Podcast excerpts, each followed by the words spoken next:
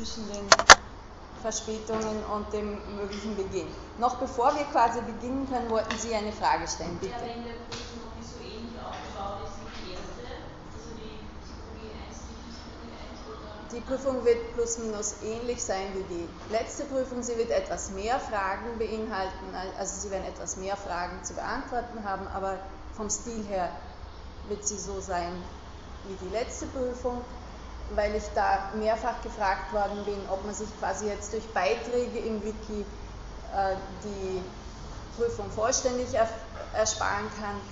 Da müssten die Beiträge schon sehr, sehr umfassend sein, weil das ja bedeuten würde, dass die, äh, die Regel, die beim Zeugniserwerb steht, ausgesetzt würde, weil niemand von Ihnen eine Wiederholung hier gemacht hat oder eine eigene Seite gestaltet hat. Also außer Sie sind total umfassend. Ja. Kann man sich mit den einzelnen kurzen Beiträgen zwei einzelne Fragen ersparen, wie beim letzten Mal, aber nicht die gesamte Prüfung. Bitte. Sie wissen, dass Ihre Zeit drauf sind? Um einen Tag. Danke. Ich, ich, weiß es nicht wirklich, aber es ist mir heute, es ist mir heute an einer Stelle, hatte ich eine Unklarheit der Wikidés und das hat damit zu tun, dass ich, ich weiß nicht wieso. Man könnte, man könnte überlegen, womit das zu tun hat. Ähm, es hat, es führt schon zu einem Problem von dieser Vorlesung, dass ich ähm, jetzt gegen Ende das Gefühl habe, es wäre noch noch, noch, noch so viel zu sagen und ich habe jetzt keine Zeit mehr. Ob ich das damit lösen würde, dass ich sie morgen noch einmal herbestelle, weiß ich nicht, ich glaube nicht. Was uns für die heutige Vorlesung geblieben ist, hat zu tun in einiger Hinsicht mit der vorletzten Sitzung. Also wir haben noch einen Rest vom Begehren und vom Grafen des Begehrens. Wir haben die Anknüpfung zwischen Begehren und Genießen und einen kleinen Blick in das Feld des Genießens bei Lacan vor. Und es ist auch von der letzten Sitzung, die ja größtenteils aus dem Vortrag des Kollegen Weinberger bestanden hat, vieles irgendwie im Raum, auf das man mehr als einer Vorlesung jetzt Bezug nehmen könnte. Es hat heute oder gestern irgendwie begonnen, eine Diskussion über, die, über den Vortrag,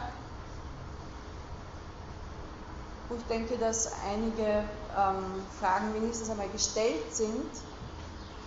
Insgesamt ist der Kontext, der damit aufgemacht ist, also mit Friedrich Kittlers Aneignung oder Versuch einer Übernahme psychoanalytischer Theorie, nicht riesig groß auch wieder. Es ist eine ganze Schule, die sich daran abarbeitet. Und wie das schon so ist bei Schulen, da entstehen dann schnell auch Differenzen und eben Diskussionen.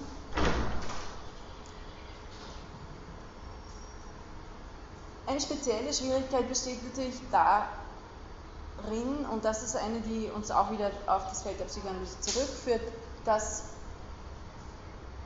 Begriffe, die in einem klinischen Kontext verwendet werden, übernommen werden in was, was gänzlich anderes.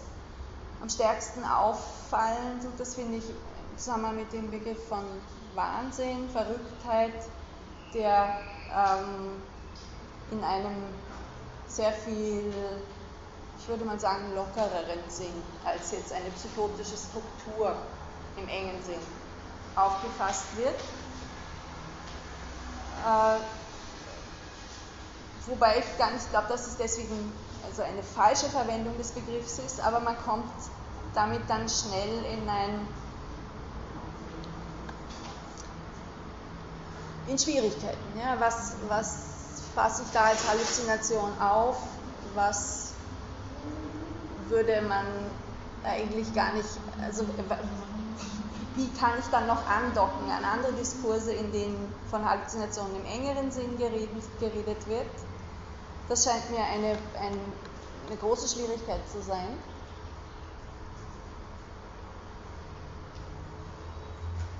Einzelne Fragen, also etwa, wie ist das jetzt mit dem Verhältnis zwischen laut und geschriebenen, da kann man dann und sollte man, denke ich, auch im Einzelnen darauf eingehen. Ähm, ich komme an zwei, drei Stellen darauf zu sprechen heute während meiner Überlegungen. Wenn Sie allerdings ganz konkrete Fragen an den Kollegen noch haben, äh, was die letzte Veranstaltung betrifft, so möchte ich davon, dafür auch gegen Schluss fünf oder auch die zehn Minuten, die wir haben, die können sich auch gerne um den Vortrag vom letzten Mal drehen, weil der Kollege heute wiederum da ist und wir das sozusagen fortsetzen können. Vielleicht noch ein Angebot, ob es eine Zeitschrift für Medienwissenschaft gibt, wo ja? diese 13 Gutachten zur Habilitation äh, der Aufschlagsysteme drinnen sind. Und das ist dann ganz spannend, äh, da mal reinzulesen, weil es einfach so emotional aufgeladen ist und so ein richtiger Krieg einfach ist. Gutachten gegen Gutachten. Es ist in diese andersfertige, diese andersfertige Mittelteile, ich würde das einfach durchgehen, um einfach so mal an den, den Sound dieser Gutachten reinzulegen.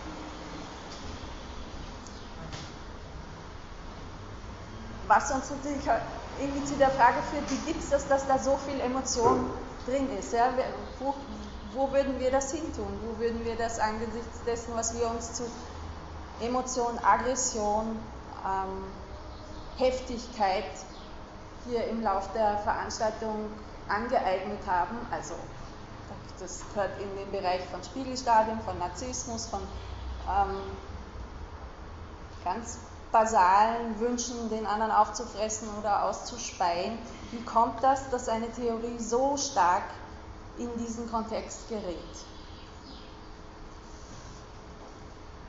Und, und das ist nicht nur, also es betrifft nicht nur Kittler, irgendwie ist zufällig diese Woche ein, eine schon ältere Rezension einer Arbeit von Annette Bitsch, das ist eine äh, Berliner Medientheoretikerin im Gefolge von Kittler, in die Hände gefallen. Eine, eine Rezension in RIS, das ist eine psychoanalytische Zeitschrift, eine Schweizer Zeitschrift, die sich stark mit Texten Lacans auseinandersetzt, wo der Rezensent, das ist Max Kleiner, ähm, nicht ganz zu Unrecht, glaube ich, darauf hinweist, dass es ein Sprachgestus ist, der das Sprechen ähm, auf eine andere Weise nutzt als wir es gewohnt sind.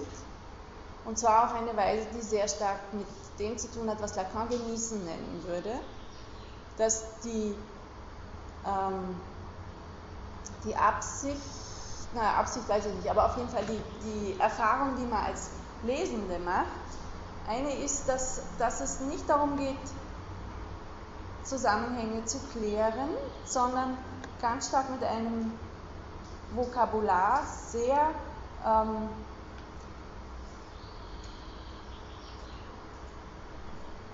also funkelnd großartig umzugehen. Ja, sehr äh, toll zu fabulieren, zu formulieren und damit etwas von Lacan aufzunehmen, was der sicher auch gemacht hat, was seine, seine Anziehungskraft ausgemacht hat. Nur würde ich sagen, jetzt aus dem, aus dem psychoanalytischen Kontext her, das war nicht alles, was, was bei Lacan wirksam war. Das sind schon die, die, die harte Arbeit am Text, am freudschen Text, am Text der Patienten, die in dieser ganzen, zum Teil auch bei ihm sehr manierierten äh, Form de, des Auftretens und des Redens sowas wie einen Rahmen gebildet hat. Und für mich daher seine Lektüre zu was anderem macht als etwa ähm, so eine sehr vom, von der Freude an, an, den, an den Worten, vom Genießen der Lalande getragene Beschreibung oder Schreibe, würde man in diesem Zusammenhang sagen. Ähm, nur zum Anknüpfen, das war das, wovon ich das letzte Mal nur gesprochen habe. Ich hatte keine Folie da, das sind diese Schritte der Identifizierung.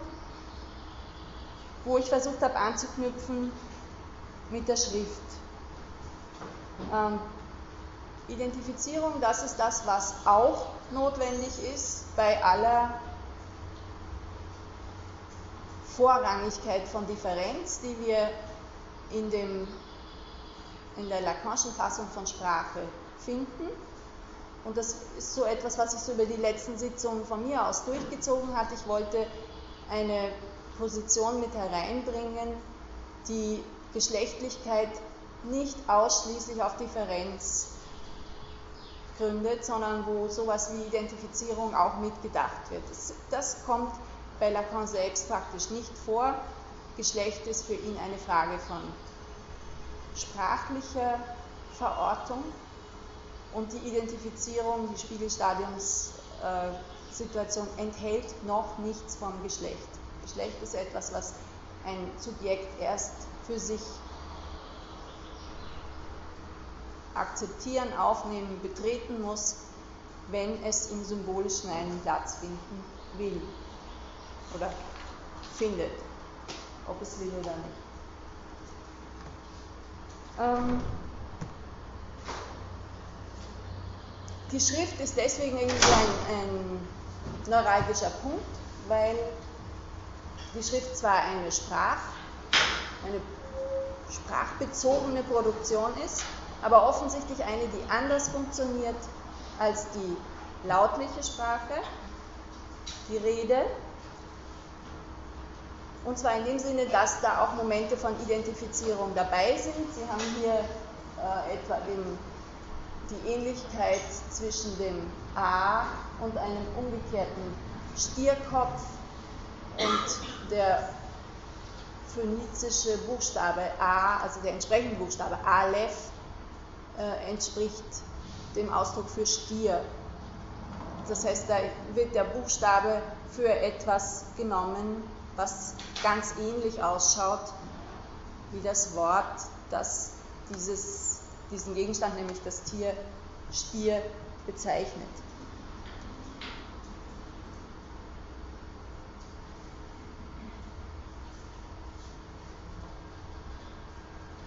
Ich hatte Ihnen auch gesagt, dass es so etwas wie eine Umkehrung geben muss, wenn man sich überlegt, wie kommt jetzt die Sprache zur Schrift, weil im Zusammenhang mit dieser entwicklungsmäßig gedachten Bewegung vom Spiegelstadium über das Insignum des Objekts zum Signifikanten ist ja das, was mit Schrift und Markierung zu tun hat, eigentlich der zweite Schritt, also das, was noch vor dem Eintritt in die Sprache zu erfolgen hat.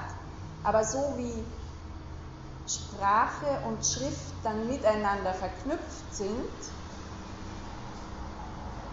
dass nämlich die Sprache sowas, äh, die Schrift sowas wie ein, eine Stütze auch der Sprache bildet, schaut es dann so aus, als ob die Schrift eigentlich dasjenige wäre, was die Voraussetzung bilden kann für die Rede.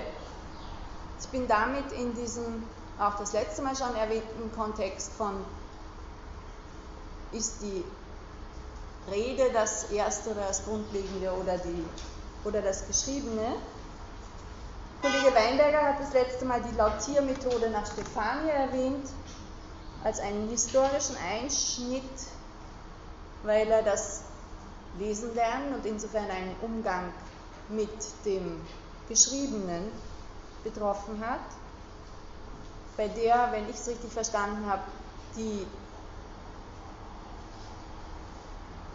Schrift in Silben äh, eingeteilt wird, denen ein bestimmter Laut zugeordnet wird. Und auf die Art und Weise in jedem Schreiben die Laute wie mitklingen können. Frühe Laute, die mütterlich konnotiert sein können. Und durch, das heißt, durch diese Lautiermethode, dadurch, dass nicht mehr der einzelne Buchstabe, der abstrakte einzelne Buchstabe, sondern ein, Laut mit Buchstaben verbunden wurde, wäre quasi die Reichweite der mütterlichen Stimme erweitert worden, weil alle Dichter, alle Schreibenden irgendwie die mütterliche Stimme dann weiter mithören. Emil Angern, Philosoph aus Basel, ist diesen Zusammenhang, den finde ich als Überblick, finde ich den Text ganz gut, ist diesem Zusammenhang in einem Text nachgegangen und äh, da wird deutlich, dass diese Frage nach Privilegierung von Schrift oder Rede eine viel ältere ist. Im platonischen Dialog Phaedros wird die Schrift ganz explizit der Rede nachgeordnet. Sie finden dort, dass die freie Rede für eine Lebendigkeit des Wissens steht, für die Möglichkeit von Erkenntnis und Verständigung, während die Schrift als Tod verunglimpft wird. Es gibt in der Schrift kein Nachfragen, keine direkte Situationsbezogenheit, so jedenfalls sagt es Sokrates, sondern nur ein mechanisches Wiederholen. Und das bedeutet, dass der eigentliche Zugang zur Wahrheit über das Sprechen und über die Rede laufen muss. Das Schriftliche hat quasi die Verbindung zum Ursprung, zur Wahrheit als einen Ursprung verloren.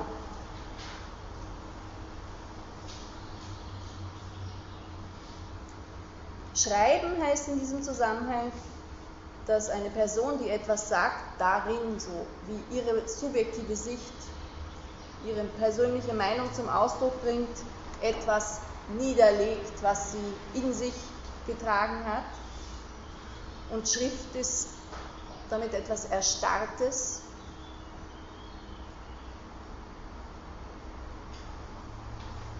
Und das Verstehen eines Textes bedeutet, ihn quasi wieder in ein, eine lebendige Rede zu übernehmen. Jacques Derrida, den ich da auch erwähnt habe, letztes Mal hat diese Situation explizit kritisiert und die in seiner Lektüre der europäischen Philosophie die Schrift an erste Stelle gerückt. Er untersucht dabei, eine Reihe von Verhältnissen und ordnet sie neu. Und nimmt dabei auch wieder zwei Umkehrungen vor. Menschen werden nicht, werden von Derrida nicht, oder Subjekte werden nicht als Sprecher gedacht, von denen Sprache ausgeht, sondern als Subjekte im wörtlichen Sinn, subjizere, unterwerfen, Unterworfene, also als der Sprache Unterworfene, die nicht über den Sinn verfügen können, sondern denen Sinn zukommt. Das heißt, der Mensch nimmt etwas auf, was aus der Sprache kommt. Das ist jetzt nicht nur eine Figur, die Sie bei Derrida finden, das können Sie bei Heidegger genauso nachlesen. Wobei eine solche Betonung von Passivität noch nicht erklärt, wieso Derrida da die Schrift als vorgängig denkt, weil passiv ist man ja auch beim Hören. Passiv wäre man ja auch einem gesprochenen Wort von einem anderen gegenüber. Die zweite Umkehrung betrifft die Schrift direkt und hat zu tun mit der Unmittelbarkeit, mit der Präsenz des Sinns. Wenn man sich Sprechen so vorstellt, wie das im Phaedros beschrieben ist, dann gibt das Sprechen unter anderem auch deswegen eine, einen speziellen Zugang zur Wahrheit, weil der Sprecher sich selber sprechen hört. Das heißt, Sagen und Gesagtes fließen zusammen in einer Art Selbstpräsenz des Subjekts, in der jedem anderen und dem anderen auch als, solche, als solchem die Bedeutungsmöglichkeit genommen wird.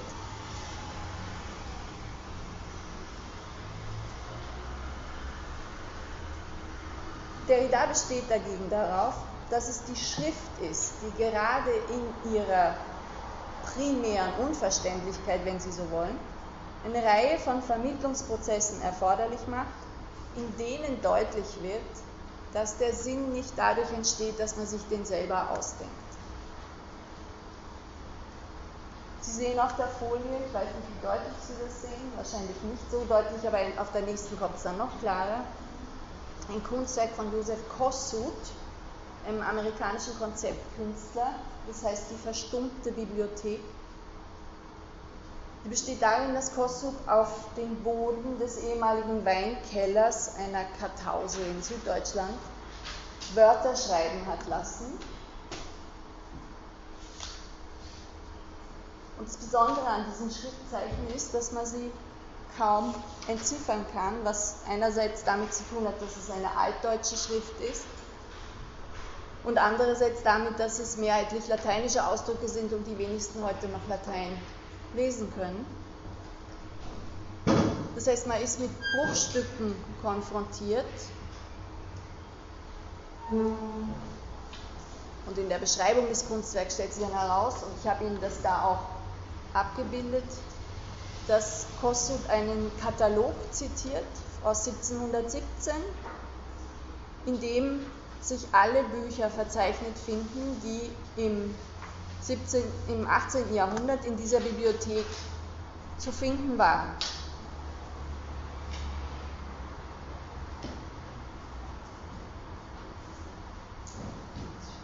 Das heißt, es ist so wie ein, ein, ähm, eine Inszenierung, welchen Aspekt von Schrift Derrida da ganz speziell im Auge hat. Ja, also nicht das, dass Sie irgendwo ein Wort sehen, wo Sie noch kaum hingeschaut schon wissen, was damit gemeint ist, sondern es geht um eine, eine Unklarheit, die mit der Schrift transportiert wird.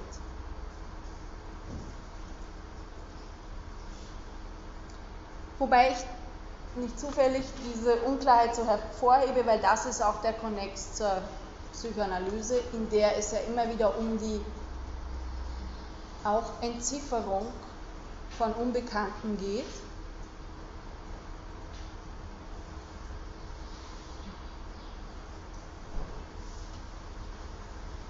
Und ich hatte Ihnen das letzte Mal auch gesagt, dass Freud ja auch solche Schriftmodelle für die Psyche verwendet. Wobei anders als bei in diesem Kunstwerk von Kossuth in der Psychoanalyse ein Palimpsest das heißt, ein, eine Schreibfläche, die immer wieder neu beschrieben wird, wiederholt beschrieben wird, im Spiel ist und die man als Teil eines vorgängigen Schreibprozesses auffassen kann.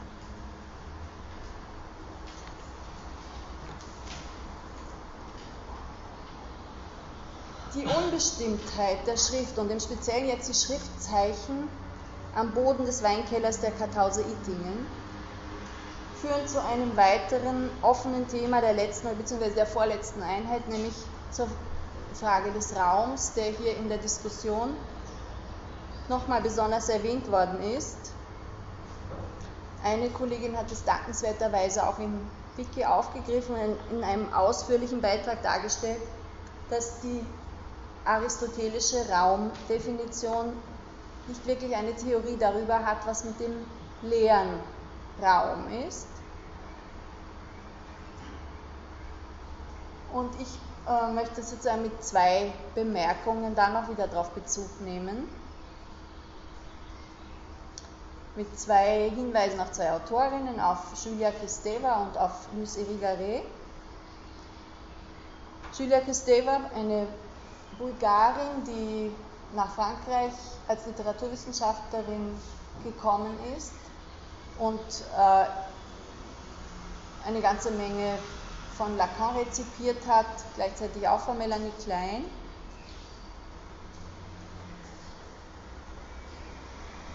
Und sie hat einen platonischen Aspekt von Raum aufgenommen, nämlich die Chora, Sie nimmt diesen Ausdruck aus dem Timaeus von Platon, wo die Chora etwas vorstellt, etwas, in dem sich etwas anderes entwickeln kann, einen Entwicklungsraum. Also in der Darstellung der Schöpfung, die Timaeus von Lokri gibt, ist die Korah eine von drei Gattungen, wobei diese drei Gattungen einerseits das Werdende sind, das, worin es wird und das, woher das Werdende geboren wird. Also man kann die Korah, da gibt es auch wieder breite Diskussionen, als Raum auffassen, man kann sie als eine Art Nahrungsspenderin, eine Amme auffassen, als Materie, als Einheit von Raum und Materie. Christeva übernimmt den Ausdruck und, über, und modifiziert ihn insofern, als für sie die Korah jetzt kein konkreter Raum im engen Sinn ist, sondern ein Raum, in dem Bedeutung generiert wird. Sie nennt es eine semiotische Korah. Und sie verwendet die Korah als ein Kürzel für einen mütterlich konnotierten Raum, denkt ihn als eine Ganzheit, die aus Trieben und deren Zuständen besteht, als einen sehr bewegten Raum, der trotzdem sowas wie ein, eine Regelung enthält.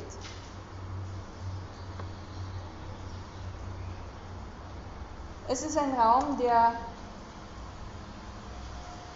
nicht selber zu Bedeutungen führt, sondern sowas wie ein Vorraum für Bedeutungen. Eine Voraussetzung dafür, dass überhaupt Bedeutung entstehen kann, signifiziert werden kann. Die Korah ist nicht dasjenige, was selber die Form gibt, sondern sie ermöglicht es, dass Form entsteht. Sie vermittelt sich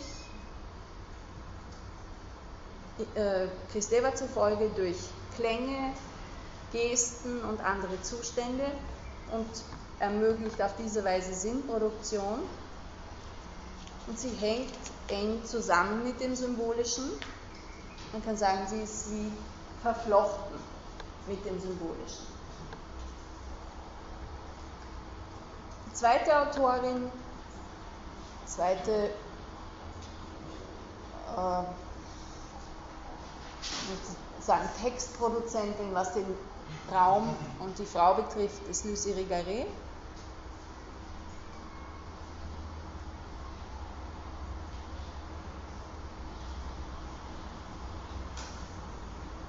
Sie ist eine Linguistin, Psychoanalytikerin, Psychologin die auch in, in Lacans Umfeld in den 60er Jahren gewesen ist, dann allerdings von ihm aus der Gesellschaft ausgeschlossen worden ist, aus der psychoanalytischen, in der sie gewesen ist. Also das war auch eine, eine Autorin, die zu heftigen Reaktionen geführt hat. Unter anderem mit ihrem Buch Spekulum, das habe ich Ihnen zitiert, Spekulum Spiegel des anderen Geschlechts, in dem sie klassische Texte einer feministischen Relektüre unterzogen hat und dabei Platons Höhlengleichnis auch neu gelesen hat. Das Höhlengleichnis ähm, eine Hö ist eine, eine Vorstellung davon, wie sich Menschen vorfinden in einer dunklen Höhle, gefesselt, am Rücken liegend, haben sie eine Wand vor sich, auf der durch, den, durch einen engen Gang fallendes Licht zu sehen ist.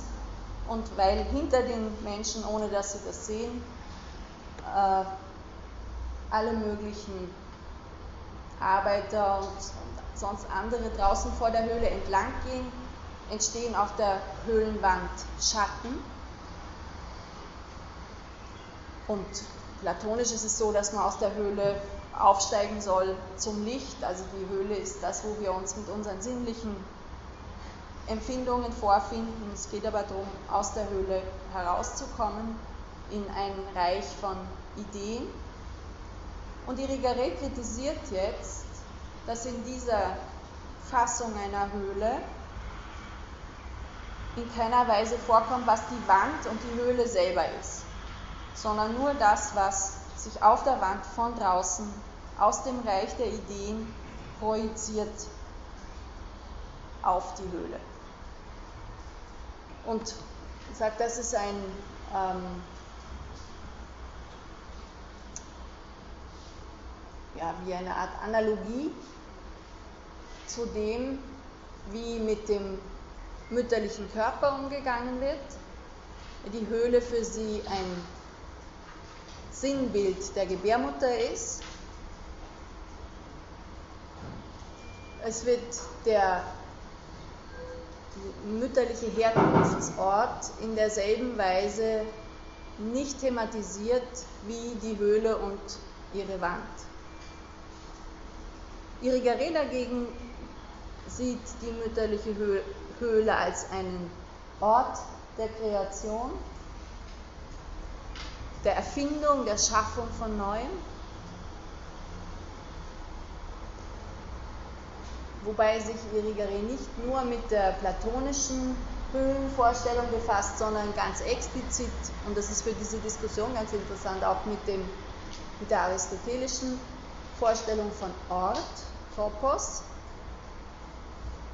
Wobei das ein Text ist, den muss man, wenn man das irgendwie genauer wahrnehmen möchte, muss man das schon im Detail sich anschauen. Das ist in dem Buch Ethik der sexuellen Differenz. Das waren Vorlesungen, die sie in Rotterdam gehalten hat über verschiedene Philosophen, also Descartes, Merleau-Ponty und eben auch Aristoteles.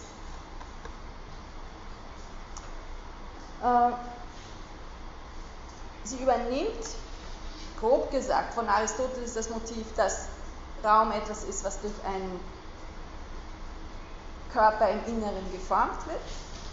Aber über Aristoteles hinausgehend sagt sie, dass die, dieser Raum ja auch geöffnet sein kann. Also der muss ja nicht nach allen Seiten hin voll umschließen. Und damit ist sie wieder bei einer Figur, die morphologisch ähnlich dem weiblichen Genital aussieht. Das heißt, Sie macht aus der aristotelischen Beschreibung von Ort eine Hülle mit einer Öffnung.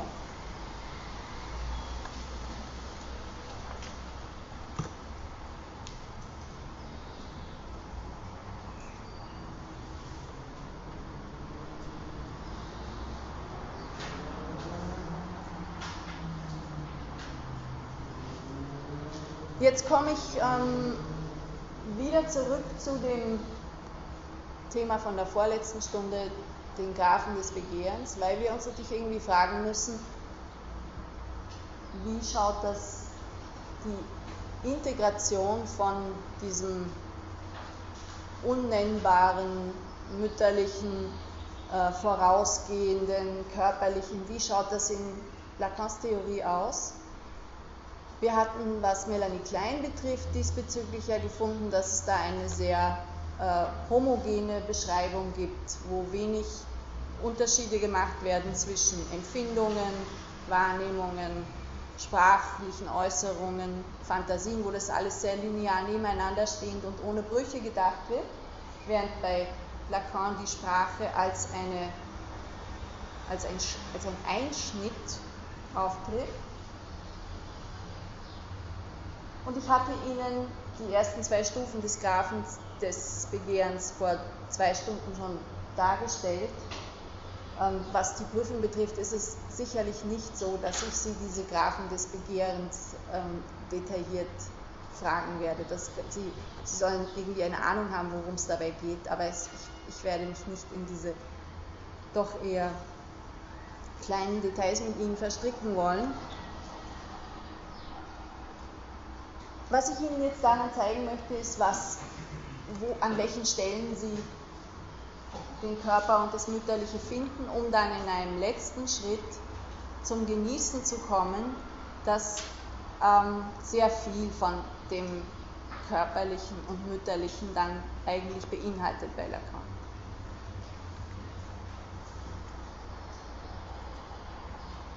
Es gab hier rechts unten ein Delta, das hieß irgendwie das mythische Subjekt, das noch bevor das Subjekt, also rechts unten bei den, ja,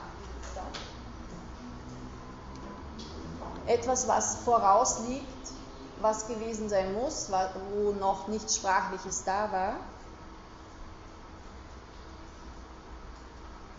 Und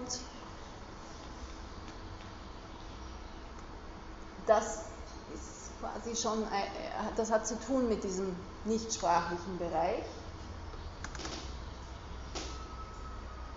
Wobei Lacan in dem Text, in welchem diese Graphen sich befinden, auf eine etwas dunkle Weise sagt, was zuerst gesagt wird, verordnet, gibt Gesetze, Aphorismen, Orakel, es verleiht dem anderen seine obskure Autorität. Das heißt, diese erste Stufe des Graphen, da sagt er, da passiert etwas Wichtiges, das ist irgendwie dunkel, das ist bestimmend über lange Zeit und es werden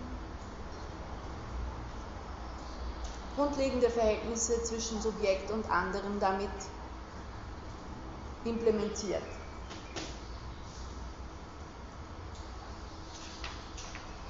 Die zweite Stufe hatte ich auch im Detail schon besprochen.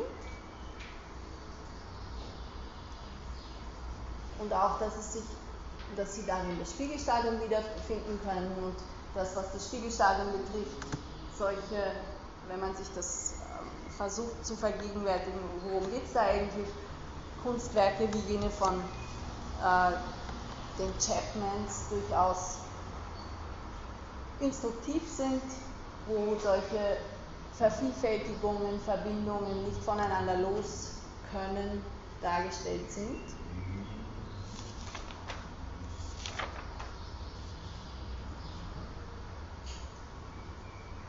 Und was jetzt diese dritte Stufe betrifft, da kommt der andere als ein ganz, ähm, eine ganz explizite Formation herein. Lacan schreibt nämlich da, que voy, was willst du?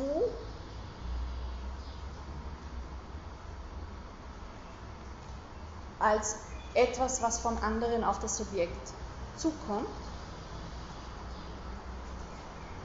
Jean Laplanche hat diesen Moment genau beschrieben, in dem vom anderen, von der Mutter, vom Vater, etwas an das Subjekt herangetragen wird, wie kleine körperliche Berührungen, die keine Bedeutung zu haben scheinen und doch sexuell konnotiert sind, sexuell konnotiert aus dem Unbewussten der Erwachsenen.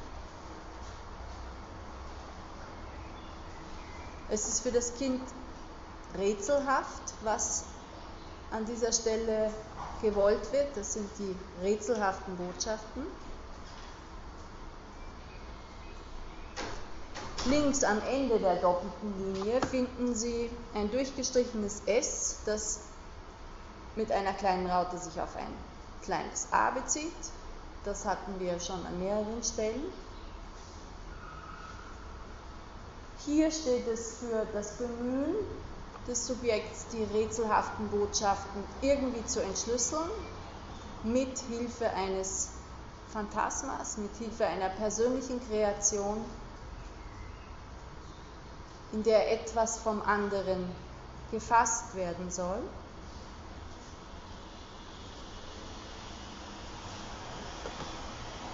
Und das Phantasma bildet dann, und das hatten wir in der Darstellung vom Schirm dann auch, bildet sowas wie den Rahmen, in dem der andere für das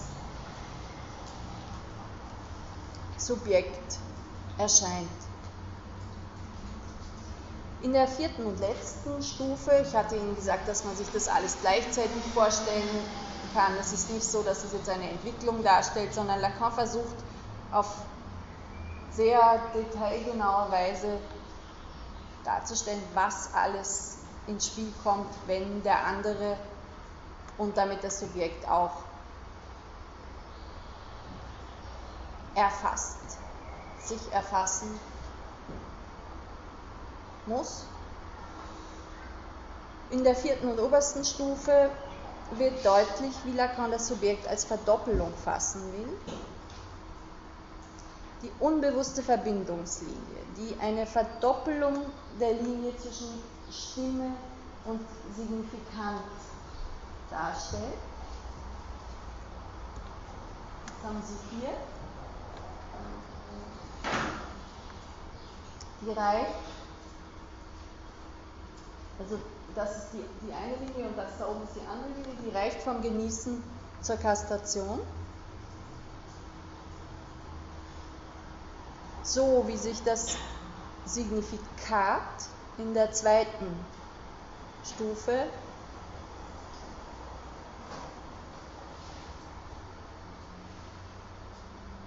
dem anderen verdankt. Ähm, so verdankt sich der Signifikant des Mangels in der vierten Stufe der Tatsache, dass das Subjekt ein Verhältnis zum Begehren, klein d, Desir, gefunden hat.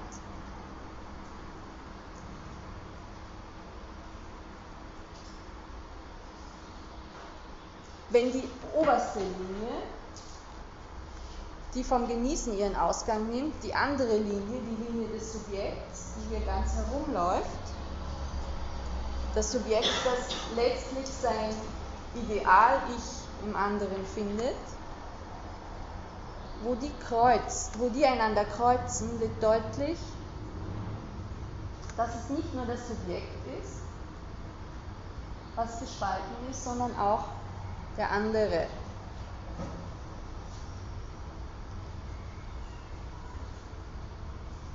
Und diese Inskription eines Mangels im anderen gestattet es, dem Subjekt ein Verhältnis zu seinem Trieb was hier ausgedrückt wird als durchgestrichenes S hat ein Verhältnis zu groß D, auszubilden.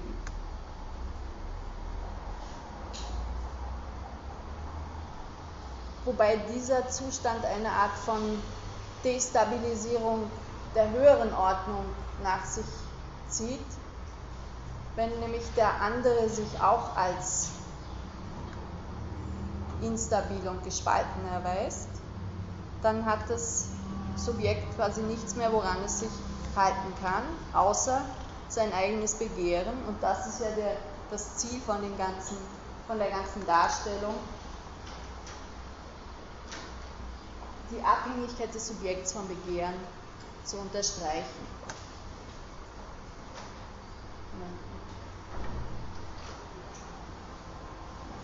Auffallend ist, dass in dieser gesamten Darstellung nicht zwischen Männern und Frauen unterschieden wird.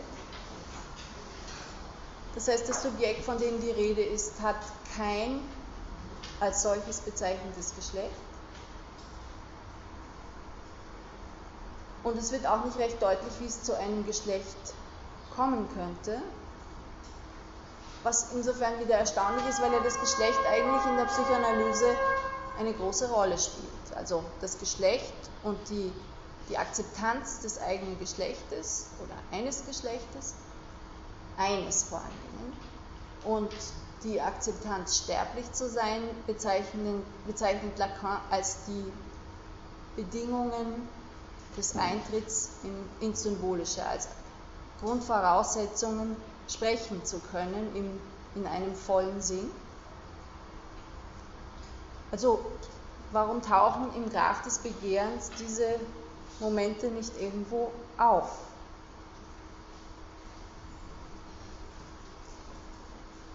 Sie sind zwar nicht direkt gekennzeichnet, aber sie tauchen doch auf.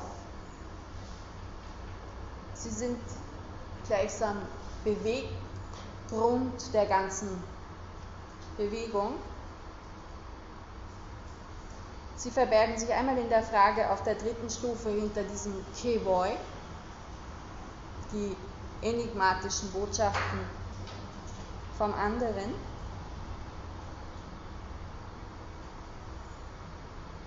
Die, beim, die für das Subjekt unklar sind, wo es nicht weiß, ob die gefährlich sind oder lustfördernd. Unter anderem auch deshalb, weil das Subjekt noch nicht weiß, welches Geschlecht es jetzt hat und es über diese Frage quasi genötigt wird, eine Antwort für sich zu suchen. Es gibt noch eine zweite Weise, wie sich Geschlechtlichkeit im Graphen des Begehren verbirgt. Ja. Ist das Kihoi ein Stadium oder, oder ein ähm, das ist schon, also ein Stadium, es ist, das ist nicht etwas, was man jetzt kurz überlegen. Lacan bringt das in Zusammenhang mit, der, mit den Gottesanbeterinnen, die ihre Männchen nach der Kopulation fressen. Und das männliche Tier äh, findet sich in den Augen der Gottesanbeterin wieder, ohne zu wissen, welches Geschlecht es selber hat.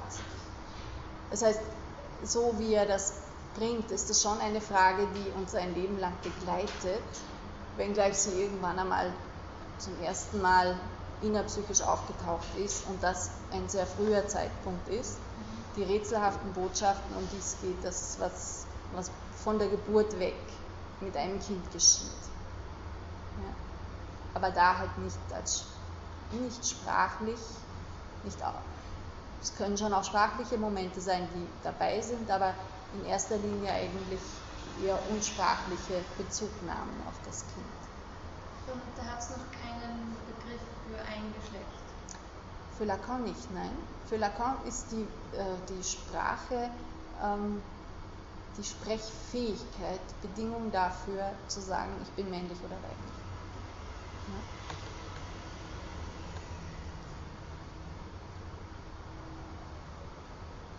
Die zweite Weise, wie Geschlechtlichkeit im Graphen des Begehren auftaucht, hat zu tun mit dem großen anderen A, der irgendwie auch vergeschlechtlicht gedacht wird von Lacan. Lacan spricht von einer notwendigen Autorität, des anderen. Und das ist eine männliche Autorität für ihn. Die wird vom Vater verkörpert, wenn auch jetzt, das sage ich auch dazu, habe ich auch schon öfter gesagt, strukturell die Vaterposition dann auch wieder von einer weiblichen Person besetzt werden kann. Strukturell bedeutet ja nicht, dass wir uns auf die biologischen Gegebenheiten beziehen müssen strukturell heißt sprachbezogen.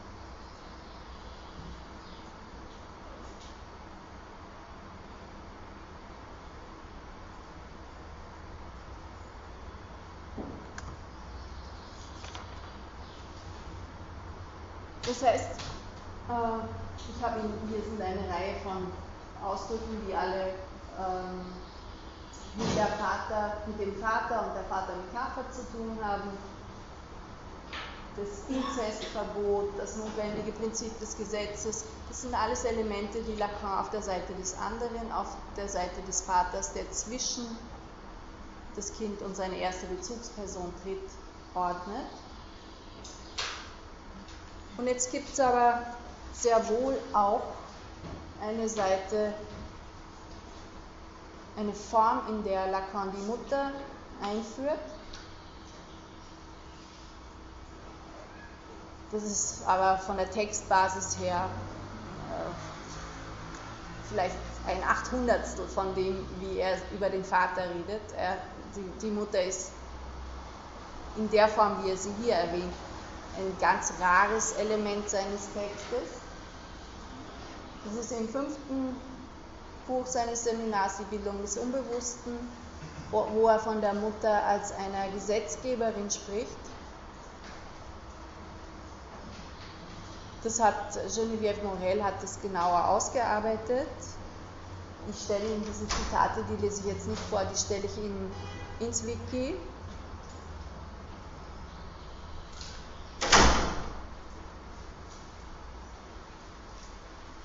Da Lacan betont, dass, es, dass die ähm, Botschaften, die von der Mutter kommen, gesetzesförmige Gestalt annehmen können für ein Kind. Und das ist jetzt allerdings auch wieder nicht die Art und Weise, wie wir über Irigare, Kristeva, auch Melanie Klein, über die Mutter im körperlichen Sinn und als Vertreterin des Unsinns, wenn Sie so wollen, äh, gesprochen haben. Das ist eher eine Vorläuferin des Vaters, eine Vorläuferin des Gesetzgebers. Eine Vorwegnahme eines Gesetzes.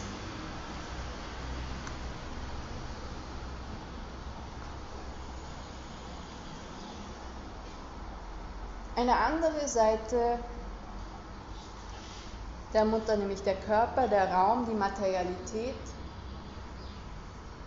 die Sphäre einer noch nicht fassbaren sprachlichen, einer noch nicht sprachlich fassbaren Erfahrung. Das findet sich bei Lacan unter dem Titel Genießen. Damit sind wir jetzt beim systematisch beim letzten Begriff dieses Semesters. Er ist schon hin wieder vorgekommen, aber ich würde Ihnen gerne jetzt da noch ein paar ähm, geordnete Hinweise geben zum Genießen orientiere mich dabei an einem Text von Marcel Ritter.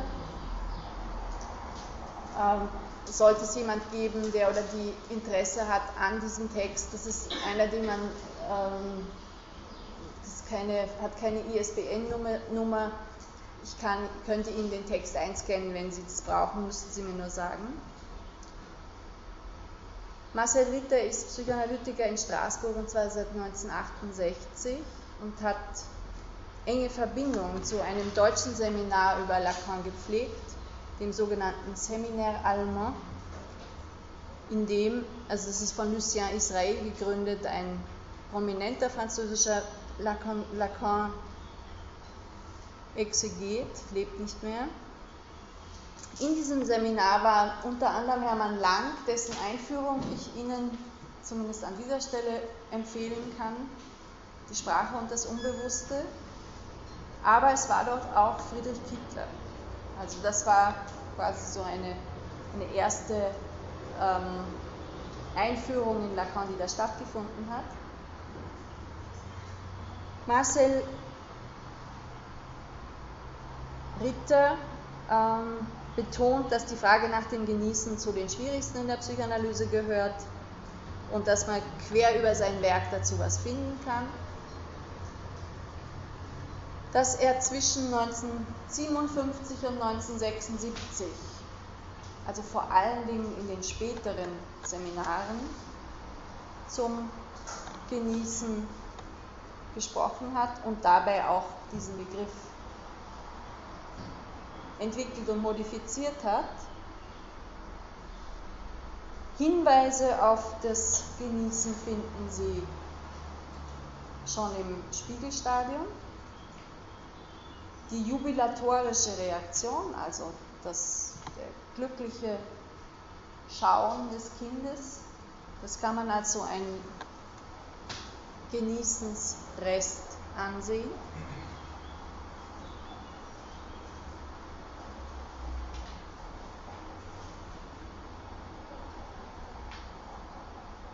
Und es geht jetzt darum, einerseits gemeinsame Züge von diesem Genießen darzustellen und andererseits auch das ein bisschen aufzufächern.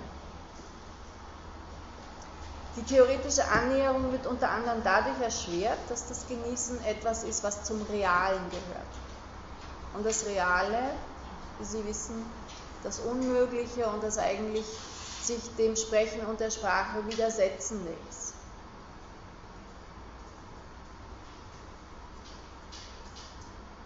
Im Seminar 5, wo auch diese Sache mit der Mutter als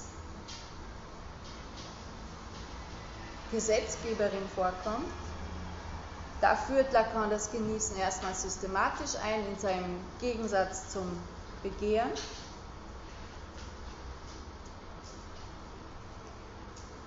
Und über diesen Zusammenhang mit dem Begehren, auch wenn es ein Gegensatz ist, besteht schon ein gewisser Konnex zur Sprache. Die Sprache steht gleichsam am Horizont.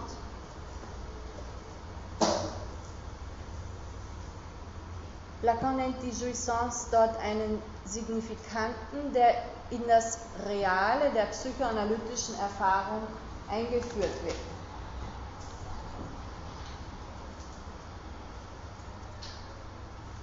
Über das Feld des Genießens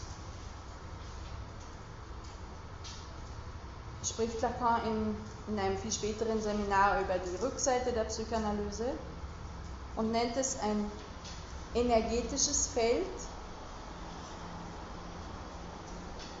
das andere als physische Strukturen erfordert. Und er selbst bezeichnet das Feld des Genießens als das Lacanische Feld. Also das ist tatsächlich ein genuiner Beitrag von ihm.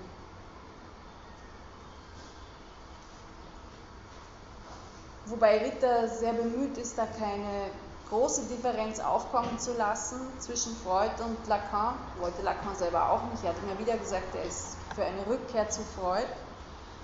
Trotzdem ist, wenn man jetzt das Genießen anschaut, schon zu sagen, dass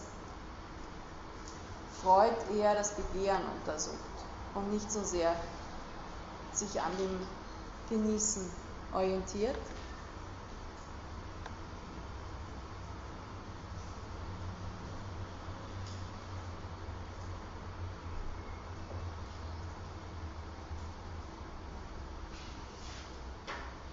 Wesentlich, was das Genießen betrifft, ist, dass es um ein Verhältnis zum Körper geht.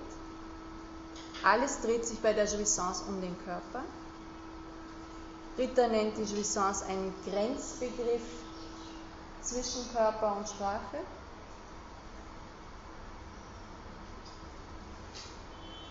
Wenn Sie sich erinnern, ist es hier das Genießen unter anderem mit ähm, Juan David Nasio aufgetaucht, wo ich gesagt habe, das ist so ein Zustand einer Anspannung, wobei das nur ein Aspekt vom Genießen ist, den Lacan erst langsam entwickelt. Eine unangenehme Anspannung, hatte ich gesagt.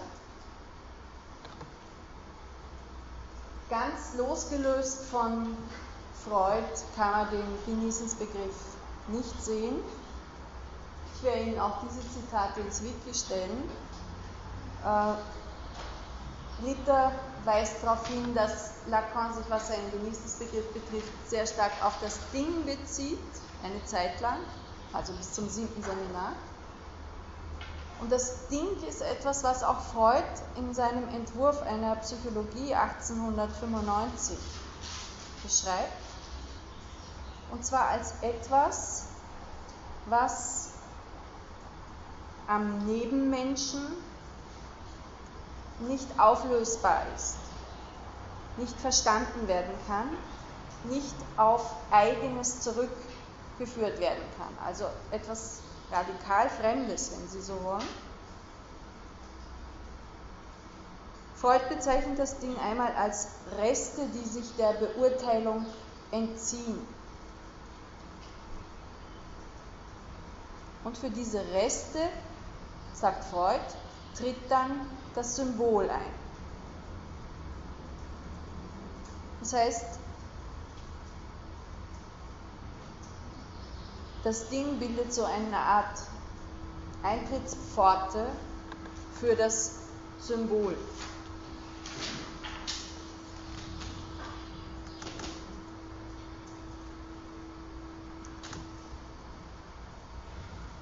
Wobei das Ding für ein, bei Freud jetzt, für ein Befriedigungserlebnis steht. Das ist ein bisschen anders eben als diese äh, Definition von Nasio, wo es eine unangenehme Spannung ist, das Genießen. Und Lacans Genießensbegriff hat durchaus gerade in der frühen Zeit auch diesen, äh, diese Konnotation Befriedigungserlebnis für eine Erfahrung, die sich bei einer Triebabfuhr einstellt. Freud beschreibt es so, dass er sagt, ähm, wenn das Kind die Brust von vorne sieht, dann stellt sich dieses Befriedigungserlebnis ein, von der Seite nicht. Und Freud sagt, äh, es ist unmöglich im Nachhinein diesen Zustand von Befriedigung je wieder zu erreichen, was auch nur wiederum eine andere Formulierung ist für das, was ich Ihnen eben schon gesagt habe, das Ding als Eintrittspforte für die Sprache, weil da eine Erfahrung, eine angenehme Erfahrung gewesen ist, die nicht wieder erreicht werden kann, lernt das Kind sprechen.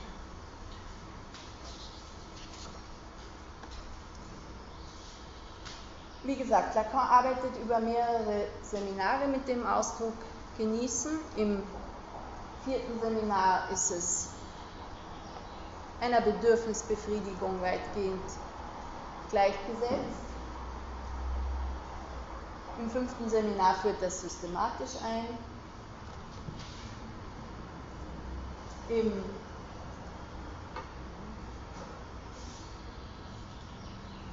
siebten Seminar geht es um die schon genannte Beziehung zum Ding. Ganz besonders spannend wird es eigentlich erst um das 20. Seminar herum, das Encore-Seminar, das zentral für Fragen des Geschlechts und der Geschlechterdifferenz ist bei Lacan. Werde zu fallischem Genießen und Genießen des anderen werde ich Ihnen dann gleich noch was sagen und im Seminar 22 RSI findet dann so ein bisschen eine Zerstreuung, eine Diffundierung, aber auch mit einer Vermehrung der Begriffe des Genießens statt.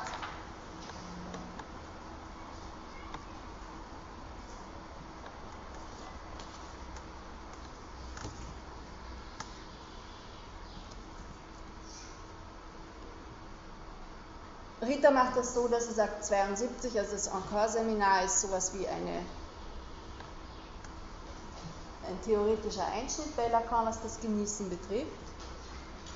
Vor 1972 unterscheidet Lacan eine Jouissance mortelle, ein tödliches Genießen, das er auch grundlegendes Genießen nennt, Jouissance fondamentale, von einem sexuellen Genießen,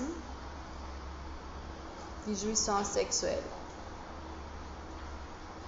Sie finden darin jetzt wieder diese beiden Bedingungen, Umgang mit Geschlechtlichkeit und Umgang mit Tod, die Lacan für den Eintritt ins Symbolische gestellt hat. Das ist jetzt auf zwei Formen des Genießens hier verteilt.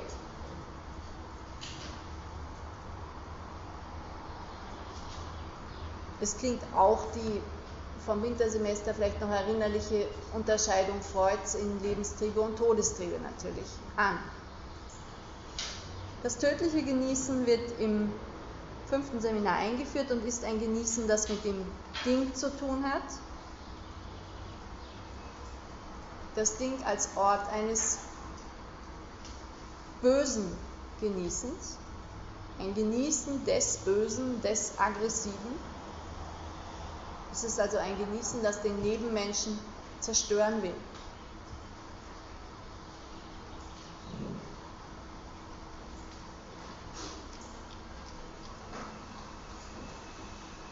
Insgesamt kann man sagen, genießen bedeutet bei Lacan ein Verhältnis zu einem Körper.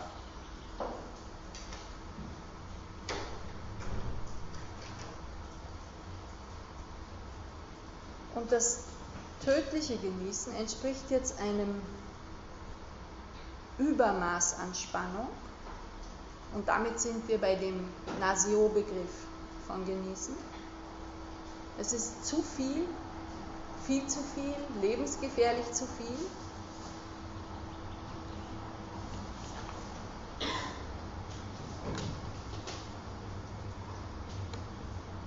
Wobei es nicht nur den eigenen Körper, sondern auch den Körper des anderen betrifft. Und das ist ein wesentlicher Unterschied zum sexuellen Genießen. Im Ethikseminar verbindet Lacan dieses Genießen mit einem sadistischen Genuss. Genießen heißt einen anderen Körper genießen. Auch mit Sachen ist ein solches Genießen möglich.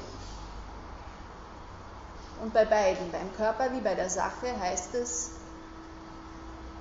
zerstören. Da sind jetzt Aspekte in dem, was Lacan erwähnt, von Hegel mit drin, dass die Negation eine Vernichtung beinhaltet, steht aber auch im Zusammenhang mit der Wiederholung, mit dem Todestrieb, der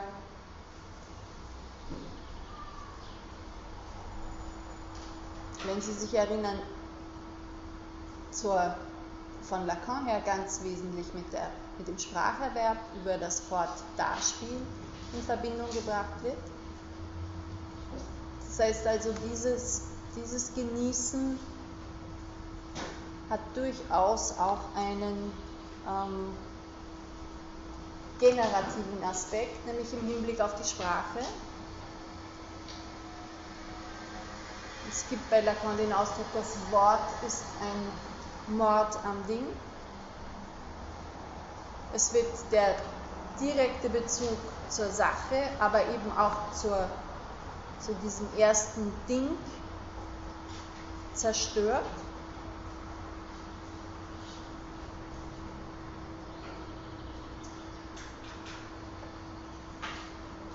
was mit einem Genießen einhergeht.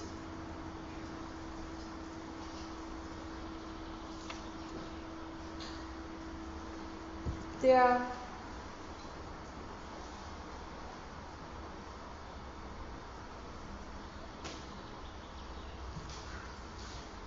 andere Part des Genießens, das sexuelle Genießen, wird zwischen 1971 und 1974 ausgearbeitet. Und die Voraussetzung für, die sexuelle, für Lacans Fassung des sexuellen Genießens ist seine Annahme, dass es kein Geschlechterverhältnis gibt. Und nicht nur das, nicht nur, dass es kein Geschlechterverhältnis gibt, sondern auch, dass die Frau nicht existiert. Mit dem fehlenden Geschlechterverhältnis spielt Lacan an auf die Unmöglichkeit, den Körper des anderen in sexueller Weise zu genießen. Man kann nur seinen eigenen Körper an der Stelle genießen, sagt er. Man kann den anderen zwar zerstören, den anderen Körper, aber nicht sexuell genießen. Und der Ersatz für dieses Ausbleiben des Genießens des Körpers des anderen ist das phallische Genießen. Wobei da nicht ganz klar ist, ob das nicht existente Geschlechterverhältnis Ursache oder Folge von diesem phallischen Genießen ist. Es, kommt, es bringt ja beides.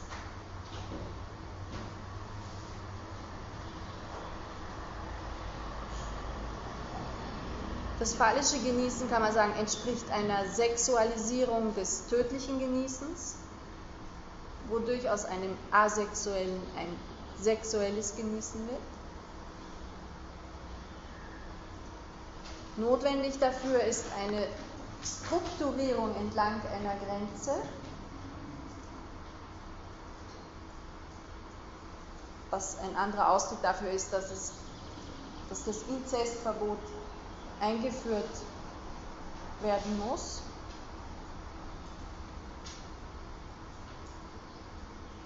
Und der Phallus als ein Minusvieh interveniert. Und was ist damit genau gemeint? Marcel Ritter unterstreicht die Unterscheidung zwischen Penis und Phallus. Das phallische Genießen findet zwar seinen Träger im Penis, Diese Verkoppelung findet aber auf der, in der, im Imaginären, auf der Ebene der Imagination statt. Und mit dieser Imagination hat auch zu tun, dass es für Lacan kein Geschlechterverhältnis gibt. Der Mann genießt an seinem Organ und nicht am anderen. Der Phallus kommt quasi dann erst so richtig ins Spiel, wenn es zu einer Erschlaffung des Penis kommt. Also wenn der Phallus als Minusvieh, als nicht, als fehlendes, im, im funktionellen Sinn, als fehlendes Organ in Erscheinung tritt.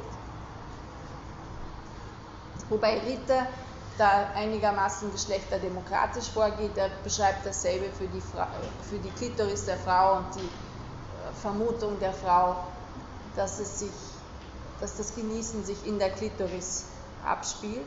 Das ist was, was Lacan so, also meines Wissens zumindest nicht so ausführt. Er ist da schon eher für eine äh, Asymmetrie. Allerdings eine Asymmetrie der besonderen Art.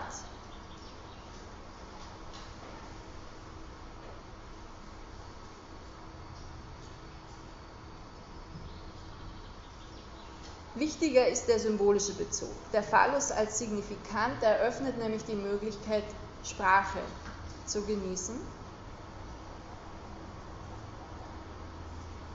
Der Phallus als Signifikant, der sämtliche Wirku sämtlichen Wirkungen des Signifizierten entspricht und sie im Unbewussten quasi versammelt. Das heißt, sexuelles Genießen im Sinne von phallischem Genießen ist an die Sprache gebunden und bezieht sich nicht auf den Körper des anderen, sondern auf den Phallus. Der Körper genießt an sich selbst, aber Partner im sexuellen Genießen ist der Phallus.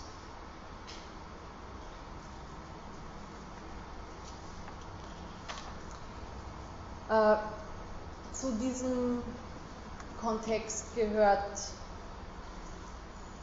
Lacans äh, Annahme, dass es im Unbewussten nur ein Geschlecht gibt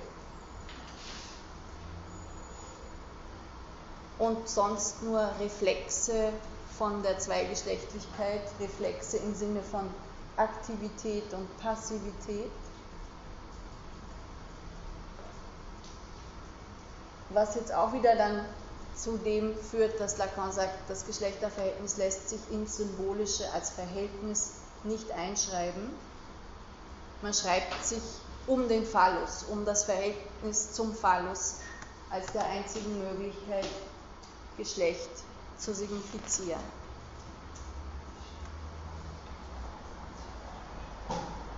Es gibt aber noch etwas anderes, ein anderes Genießen, wobei das andere Genießen etwas Doppeldeutiges hat. Es kann nämlich heißen, ein Genießen des anderen im Sinne von, es wird der andere genossen, ein Genitivus Objektivus. Oder es kann heißen, dass der andere genießt, ein Genitivus Subjektivus. Im ersten Sinn, also, also Lacan verwendet Genießen des anderen in diesen beiden Schattierungen. Im ersten Sinn, als ein Genießen des anderen,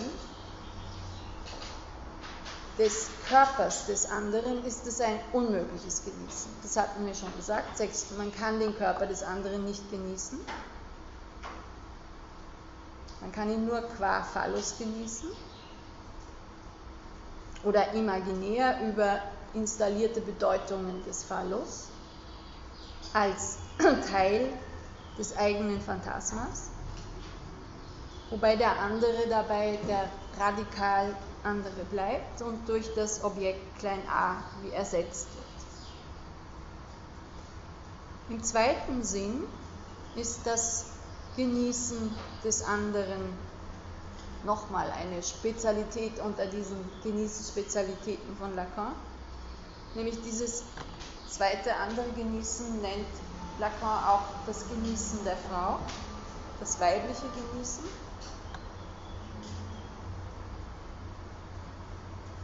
Das heißt, für ihn gibt es ein Genießen, das jenseits des Phallus besteht, zugänglich ist, das allerdings so gestaltet ist, dass die Genießenden darüber nichts sagen können. Das sind, äh, also er gibt also Beispiele von Statuen in römischen Kirchen, eine heilige Teresa-Statue von Bernini, die eine besondere Form der Verzückung im Gesicht trägt, mit der er ein, eine Art mystisches Genießen verbindet.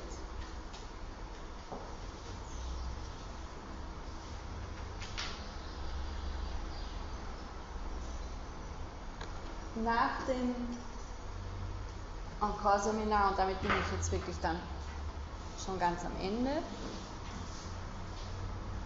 entwickelt Lacan eine Vorstellung darüber, dass verschiedene Formen des Genießens konstitutiv für uns als Subjekte sind. Und er entwickelt diese Vorstellung aus den borromäischen Knoten. Das ist das, was ich Ihnen da links abgebildet habe. Es hat aus einem Wappen, es sind drei Ringe, die miteinander verknüpft sind. Und zwar in einer Weise, dass immer zwei Ringe den dritten halten. Und er verbindet diese drei Ringe mit seinen drei Registern, symbolisch, imaginär, real.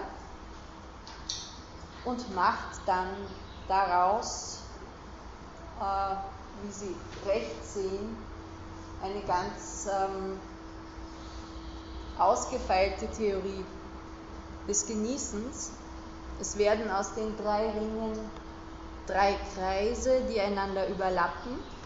Also hier, hier, hier, die aber jeweils dann auch offen sind. Wobei das ist jetzt hier wirklich nur für Spezialisten, Spezialistinnen, aber nachdem einige unter Ihnen dazu gehören, erwähne ich das kurz, was er da macht. Im Zentrum der Formulierung über das Genießen, über die Genüsse steht das Objekt klein a. Er bezeichnet es als ein Mehrgenießen, als eine Vorstellung, dass es ein volles Genießen doch geben könnte. Es markiert eine Leerstelle, ein Loch, weil das volle Genießen niemandem zugänglich ist. Die drei Kreise rundherum tragen jetzt Ausdrücke, die wir so eigentlich nicht, denen wir so nicht so viel begegnet sind, nämlich Corps, wie und Mort, Körper, Leben und Tod. Und zwischen Körper und Tod bildet sich der Sinn, wobei im Französischen Jouissance äh, anklingt, da ist auch Sens, der Sinn ist damit drin in, in Genießen. Und das wird vom Unbewussten und der Hemmung, Inconscient, Inhibition, flankiert. Wobei der Sinn hier die Bezeichnung falsches Loch trägt, im Unterschied zum wahren Loch vis-à-vis. -vis. Nämlich vis-à-vis -vis bei der Jouissance des anderen, beim Genießen des anderen. Wobei das ist jetzt alles auf der Seite des Symbolischen. Hier haben Sie das Symbolik, was er mit True, auch wiederum mit Loch bezeichnet. Wobei diese Seite auch ins Imaginäre reicht. Imaginär Konsistence, für Konsistenz. Also das Imaginäre, wo eine Konsistenz vorgestellt wird. Zwischen dem Leben und dem Tod steht Jefi, also die Jouissance phallique, die phallische, das phallische Genießen. Es wird vom Phallus und dem Symptom begrenzt. Das ist die reale Seite, auch mit Existenz bezeichnet. Dabei ist das Symbolische im Spiel, aber nicht der Körper. Und Lacan nennt hier das phallische Genießen ein Hors genießen, ein Genießen außerhalb des Körpers, was ja korrespondiert mit dem, wie er das phallische Genießen vorher beschreibt. Die letzte Formation des Genießens, das Genießen des anderen, das Lacan als wahres Loch kennzeichnet, wird von der Angst und dem Vorbewussten umgeben. Es geht von der Seite des Imaginären, also der Konsistenz aus und reicht ins Reale und hat aber keinen Anteil am Symbolischen. Es ist das unmögliche Genießen. Zwei Körper werden niemals einen bilden und es kann nicht von diesem Genießen gesprochen werden, weshalb Lacan es als hors langage, als außerhalb der Sprache bezeichnet. Das ist ähm, irgendwie einigermaßen komplex und auch ähm, sehr ornamental, finde ich. Es ist so, dass man den Eindruck hat, es geht sich alles aus. Das ist allerdings nicht das, womit ich gerne enden möchte, sondern äh, ich denke, dass diese Art von schon ästhetisch ansprechenden Versuchen, Theorie zu machen, dazu dienen können, sich in spezieller Weise mit solchen Sachen auseinanderzusetzen und dann immer wieder erstaunt zu sein, dass es eine Symmetrie und eine Regelmäßigkeit geben könnte, die sich so ähm, im Sprechen, im Leben und auch in Behandlungen nicht findet. Und damit bin ich am Ende der Vorlesung. Ich ähm, hoffe, dass ich Ihnen die Lust auf Psychoanalyse nicht vollständig verdorben habe, sondern ihnen Möglichkeiten offen gelassen habe, dass sie damit, wenn sich Gelegenheit ergibt, was anfangen können. Und ich würde Ihnen jetzt gerne Gelegenheit geben, die nächsten zehn Minuten noch zu fragen. Wie gesagt, sowohl zu dieser Vorlesung, auch zu früheren, aber auch den Kollegen Weinberger, der nach wie vor da ist. Bitte. Zum weiblichen Gewissen.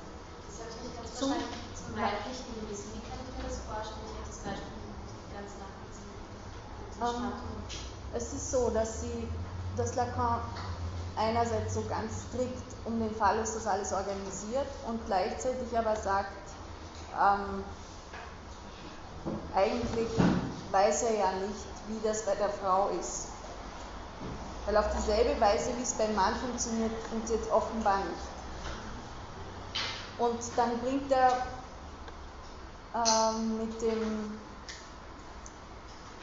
mit einem Mythos, dessen Namen ich jetzt immer wieder vergesse, wo eine Frau mit einem Gott ähm, ein Verhältnis hat und es nicht weiß, dass es ein Gott ist.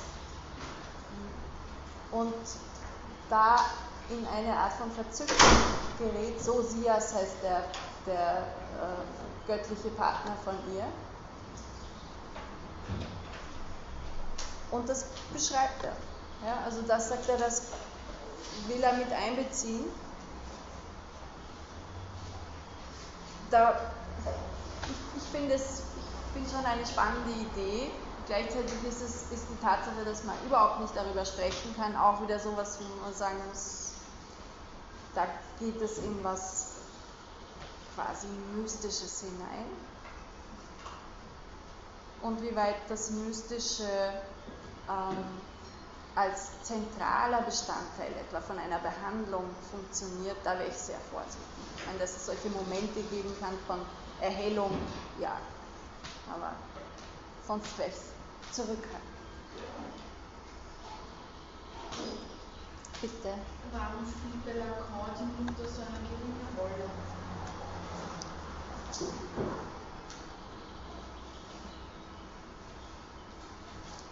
Darüber kann man, ähm, ich, ich denke, dass es Sinn macht, darüber nachzudenken.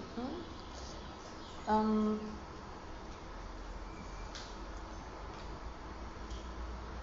eine, eine freundliche Antwort ist zu sagen, dass er damit etwas aufnimmt, was kulturell immer wieder passiert. Sodass er eigentlich nur deskriptiv Verhältnisse nachzeichnet.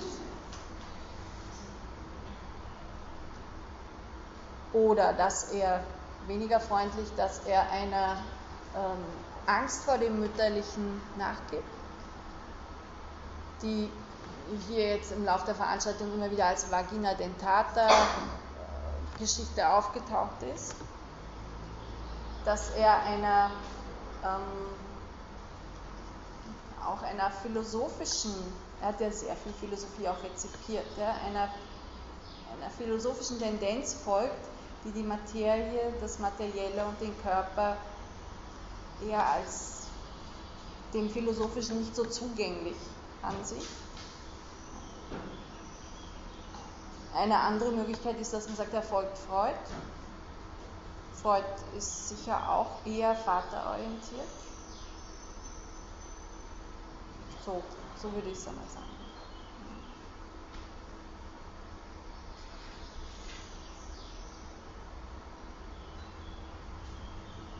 Bitte. Zum tödlichen Genießen. Sie haben der Wiederholung auf die Wiederholung gesprochen. Derzeit Wiederholung zum tödlichen Genießen. Ähm, das habe ich relativ schnell gemacht. Das ist dieser Bereich von Wiederholung und Wiederholungszwang, der äh, von Freud im Jenseits des Lustprinzips entdeckt. Also das hat er vorher entdeckt an den Kriegsneurosen, die sowas wie posttraumatische Belastungsstörungen sind und die ähm, also waren und die Freud dazu gebracht haben, zu überlegen, wie kann das sein, dass man sich immer wieder Zustände vergegenwärtigt, an denen man keine Lust empfindet. Da führt Freud dann die Todestriebe ein und so etwas ganz Zerstörerisches in der Psyche. Darüber kommt das mit der Wiederholung.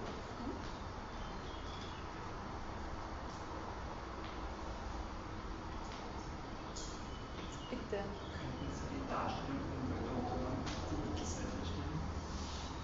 Die Darstellung von Diese, das kann ich gerne machen, ja. Können Sie gerne haben, ja.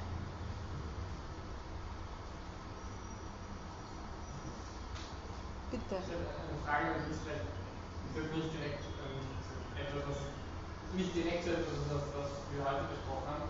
Ähm, wenn es nicht passt, würde ich es ja nicht antworten, aber es ist ja immer wieder eine Frage, natürlich aber auch also, im Verhältnis zwischen Mann und Frau ja immer wieder diskutiert wird, also war eine Frage, wie quasi, sozusagen, wie eine, sagen wir jetzt mal, gleichberechtigte Sexualität uns ermöglichen, oder was ja der Feminismus ganz stark denunziert und was jetzt sich auch lange gefragt hat, war das ähm, Lust äh, am Sex sozusagen für, für Frauen, ja, nicht wirklich oft da und so. Und könnte man dann mit diesen ganzen ähm, können wir damit Lacan was anfangen? Also was wäre nach Lacan quasi das Ziel sozusagen einer Sexualität, an der beide sozusagen Lust gewinnen können oder wie auch immer? Oder, ähm, können wir da Ist vor allen Dingen eine sehr schwere Frage. Also, ähm, ich meine, das, das Erste, was mir einfällt, ist, dass Psychoanalyse und auch sicher Lacan äh, ja auf die direkten sexuellen Vollzüge gar nicht so ausgerichtet ist. Es geht, Sexualität wird gerade von Freud in einem sehr viel weiteren Sinn gefasst, was sie dann in dieser phallischen Genießenskonzeption drin haben, wo das Ganze ins Sprachliche rüberrückt. Ähm, ich denke schon, dass man mit Lacan insofern was anfangen kann, weil, weil er ähm, unnachgiebig Unterschiede nach, äh, buchstabiert. Ja? Und weil es sicher Unterschiede sind, die fragwürdig werden lassen, ob es eine Art von, ob es auf so einer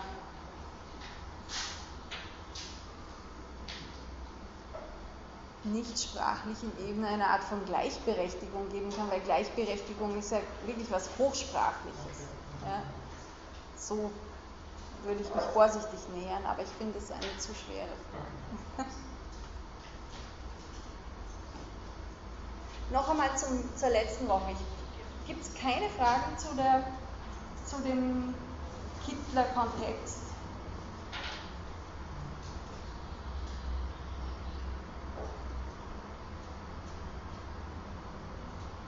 Oder möglicherweise auch Anmerkungen?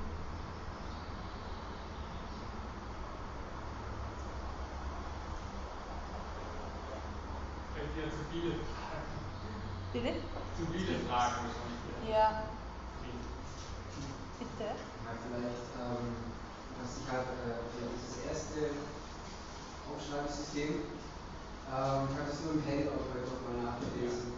Äh, das sagt folgendes, dass eben ähm, die Mitarbeiter in der staatlichen Verordnung angewiesen ist, ABC vorzusingen. Und diese Versprachlichung, also diese Alphabetisierung äh, führt dann zu einem anderen Leseverhältnis, zu einer anderen Form der Rezeption. Und nicht dazu, dass dann anders geschrieben wird, als dass es dann nicht mehr hervorgebracht wird. Ja, überhaupt, also sozusagen ähm, Bedeutung und Sinn plötzlich in den Mittelpunkt treten. Das ist also dieses Urgebale geklärt, was da äh, ganz, ganz zentral ist, dazu führt zu einer Literaturproduktion, äh, die sozusagen einerseits diesen, dieses Rauschen und so weiter simuliert ne? und dabei aber die Mutter äh, nachahmt, ihr Säugling. Und das andere ist, dass, dass auch das Lesen von Texten, auch auf der, auf der Universität, das Mitschreiben im Hörsaal mit der ganzen, der ganzen Freiheit. Man, das, das kommt der freie, der freie Aufsatz in der Schule, ähm, ähm, Dichter schreiben diese goethische, diese Szene der Goethe äh, mit dem Faust, wo er schreibt, was, was, ist, was ist im Anfang, ne? die Tat und so weiter, diese Bibelübersetzung, also mit Tat übersetzt, ist die freieste Übersetzung überhaupt noch denkbar. Das ist ein komplettes Umschreiben. Ja? Genauso wird Hegel hervorgehen in diesem Zettelkasten, wo er die ganze Zeit diese, die, die Philosophie, die bis dahin ähm, erfolgt ist von der Antike bis, bis zur damaligen Zeit, und auf diesen Zettel draufstehen hat, in seine Philosophie integriert und umschreibt, dass er zu seinem System wird. Also das mit dieser Fälschung sozusagen macht, machen auch die ganzen Philosophen und die Dichter sowieso, die immer ähm, jetzt ganz frei zu dichten scheinen, zu ihrer Emotionen, ihre Gefühle ganz diese individuellen Regungen darstellen, aber eigentlich nur das eine Dichten, nämlich wie die Mutter sie sozialisiert. Das war jetzt dann die Frage, die sich gestellt hat, wie ausführlich ist dann äh, beim Originaltext ausgearbeitet? Das ist ganz ausführlich, das ist nicht so ausführlich, weil er genau zeigt, äh, wie diese äh, Anweisungen damaligen Zeit lang, äh, wie man in den Schulen, welche Lehrbücher es gab, wie, wie, äh, das, wie die Pädagogen herumgezogen sind und kontrolliert haben, in den Schulen sozusagen eben diese Methode angewandt wird, wo, äh, wo die, die Schüler wohl recht verstehen und nicht an der Bibel sozusagen, sondern an der neuen Lesebibel das genügt wird.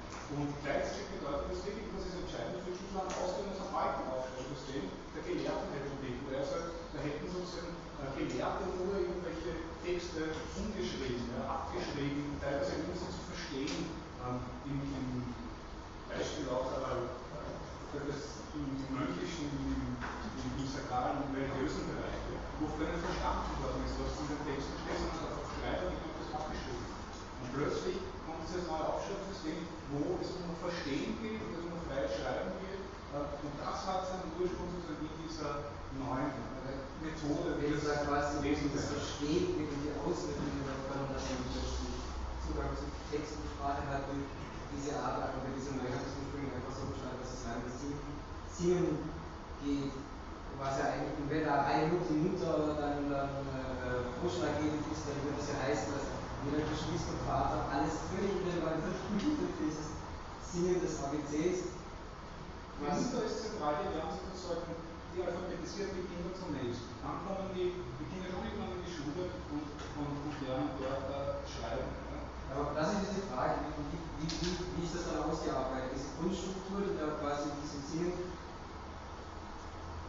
entsteht? Wenn man das jetzt radikal liest, dann könnte sich das ja so eine Art Gesetz der Mutter sein, was sich da etabliert, das aber meistens eher ja, nicht so, oder halt nicht so gut ist, wenn sich das alleine etabliert, weil, also, wenn ich das nicht recht erinnere, schreibt dann halt der Kopf, dass es, wenn sich das, dass das Gesetz immer sehr von, von der Laune und so weiter abhängig wäre. Aber schauen Sie sich das wirklich im Original und in den Aufschreibungssystemen ist das sehr schön dargestellt, man wirklich unglaublich an Material, also so viel Material gesammelt und da mit von Derrida und Lacan deutet er schon dieses Material und wertet es aus und zeigt auch, wie es diesen kulturellen wirklich gekommen ist, von diesem früheren Aufschreibsystem, wo hauptsächlich abgeschrieben wurde, nicht kreativ freigeschrieben, nicht verstanden wurde, äh, bis zu diesem neuen Aufschreibsystem. So spannend ist dabei immer zu bedenken, hat das, was adaptiert übernimmt Hitler von Lacan, aber auch was, was übernimmt er nicht, zum Beispiel die Proclamation Knoten, ne? wo im Aufschreibsystem 19 der Grammar von vielen Zeitaltern die drei Medien miteinander greifen. Das wird eigentlich isoliert, weil später man müsste diese Medien nur gleichzeitig konsumieren, um damit dieser Knoten nicht auseinanderfallen. Wie, wie, wie, wie schaut das eigentlich aus? Ja? Das Phänomen des Blicks, ja? da viel wird das Stimmstellen implementiert, aber der Blick äh, ist da überhaupt kein Thema. Das lässt er, lässt er einfach raus. Also er bricht sich schon wieder aus seinem Bauch und bastelt sich dann äh, sein, sein Aufschreibesystem sozusagen zusammen. Und das, das war auch wirklich immer spannend zu schauen, was ist alles weggelassen, welche Verkürzungen gibt es das subiert zum Teil, äh, wie er auf, zugreift. Mhm. Wobei es ja selber immer wird, dass etwas, er missbraucht das nicht, sondern er benutzt es ganz redlich. Ja, das würde ich auch nicht bestreiten. Also ich meine, man, man muss, das würde keinen Fortschritt geben, wenn man einen, einen Autor immer irgendwie voll und ganz aufnimmt. Ja. Und das ist auch nicht das, was ich Ihnen hier irgendwie empfehlen wollte, sondern nehmen Sie sich das, was Sie äh, brauchen können danke Ihnen für Ihre Aufmerksamkeit, ähm, Ihnen für Ihr Kommen noch einmal und wünsche Ihnen einen angenehmen Abend und eine gute Zeit. Wiedersehen.